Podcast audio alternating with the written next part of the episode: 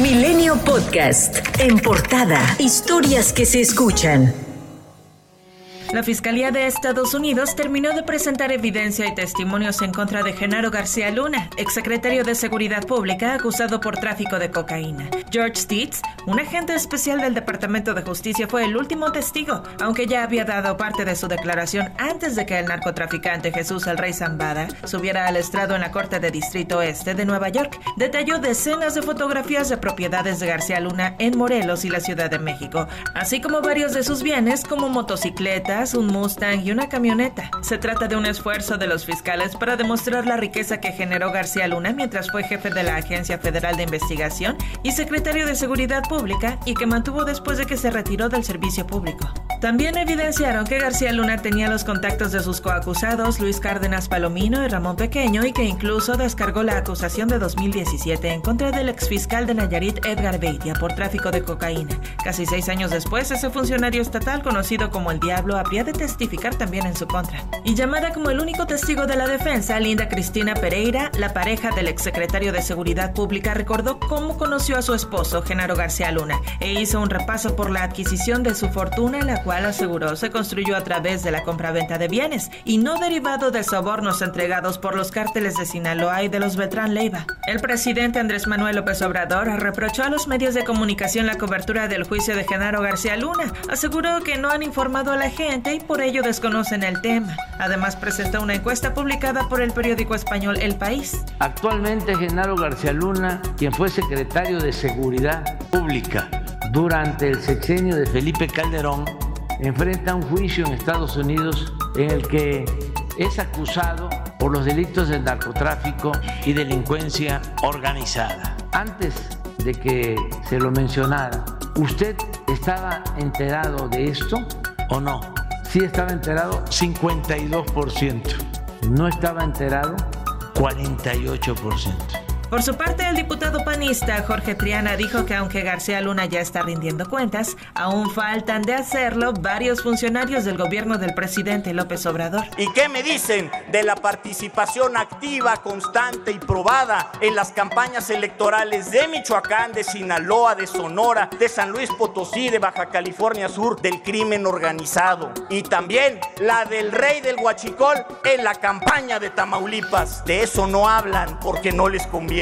Y ahí les va una más, ahí les va una más para que la investiguen perfectamente. Dentro de las empresas a las cuales la Unidad de Inteligencia Financiera congeló sus cuentas, hay una llamada ISIT y su dueño es una familia de apellida Weinberg, socios de una mujer de nombre Julia Abdalá. Para su información, Julia Abdalá es la esposa de Manuel Bartlett.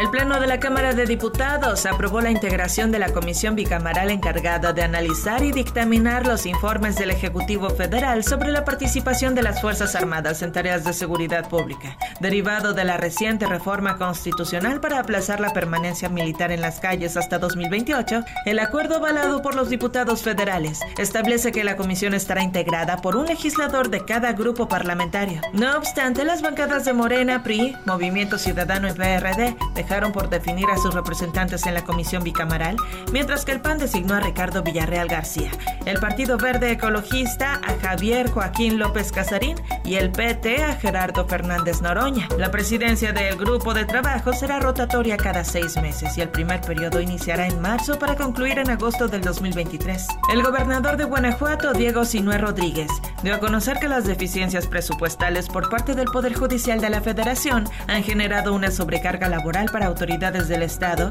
quienes tienen que desplazar a su personal de seguridad para realizar las custodias de presuntos delincuentes vinculados a proceso por jueces federales. El Consejo de la Judicatura del Tribunal Superior de Justicia de Oaxaca inició un procedimiento contra el juez Teodulo Pacheco, quien dictó el cambio de medida cautelar al exdiputado y empresario Juan Vera Carrizal, principal imputado en el ataque de ácido en contra de la saxofonista María Elena Ríos. Buscan comprobar si incurrió en una irregularidad en sus funciones. La Fiscalía de la Ciudad de México informó que el padre de las hermanas fallecidas tras caer en una coladera el pasado 10 de noviembre mientras se dirigían a un concierto en la alcaldía Estacalco, firmó un acuerdo reparatorio. El vocero de la institución, Ulises Lara, también señaló que el caso de las jóvenes ingresó a la Comisión Ejecutiva de Atención a Víctimas de la Ciudad de México luego de que se reconoció la existencia de un delito. El Partido Acción Nacional denunció a Claudia Sheinbaum ante el Instituto Nacional Electoral y pidió frenar las asambleas informativas que la jefa de gobierno realizará los próximos días en día hábil y horario laboral, lo que consideraron incurre en actos anticipados de campaña y uso indebido de recursos públicos. Sin discusión, el Pleno de la Cámara de Diputados aprobó con 473 votos a favor y una abstención la nueva convocatoria al proceso de selección de cuatro integrantes del Consejo General del INE para el periodo 2023-2032, cuya votación será el 30 de marzo. Los nuevos funcionarios electorales sustituirán a Lorenzo Córdoba, Ciro Murayama, Adriana Favela y Roberto Ruiz, quienes concluirán su encargo el 3 de abril. El presidente nacional del PRI, Alejandro Moreno, se reunió en privado con el coordinador de Morena en el Senado Ricardo Monreal, para hablar de los temas pendientes de la agenda legislativa. Moreno dijo que aunque no estuvo el coordinador del PRI, Miguel Ángel Osorio Chong, tienen una relación de coordinación. La coordinación permanente con nuestros grupos parlamentarios. Tenemos una extraordinaria coordinación en Cámara de Diputados con nuestro coordinador. Eh, estamos trabajando, la reunión fue buena, donde eh, no solo se acordó trabajar eh, en consenso a, a favor del grupo parlamentario, sino trabajar en respeto a la dirigencia del partido ha quedado claro que quien conduce la égida y la conducción del trabajo parlamentario se hace desde el partido. La ministra de la Suprema Corte de Justicia de la Nación, Yasmín Esquivel, compareció este lunes por medio de un representante ante el Comité de Ética de la UNAM con el fin de exponer los argumentos de su defensa ante las acusaciones de haber plagiado una tesis para titularse como abogada. Así lo confirmó el rector de la Universidad Nacional Autónoma de México, Enrique Graue. Todavía está en proceso de análisis o el Comité de Ética Universitaria. Las, cédulas profesionales, ¿qué opina al respecto? Siempre he sido así, como tal. Pero ya se, se está, hay propuestas legislativas, ¿usted las apoya? No las conozco a profundidad.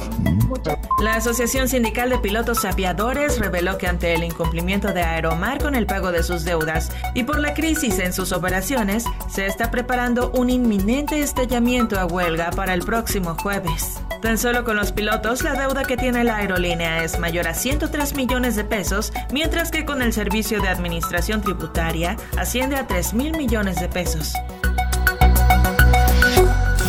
Milenio Podcast.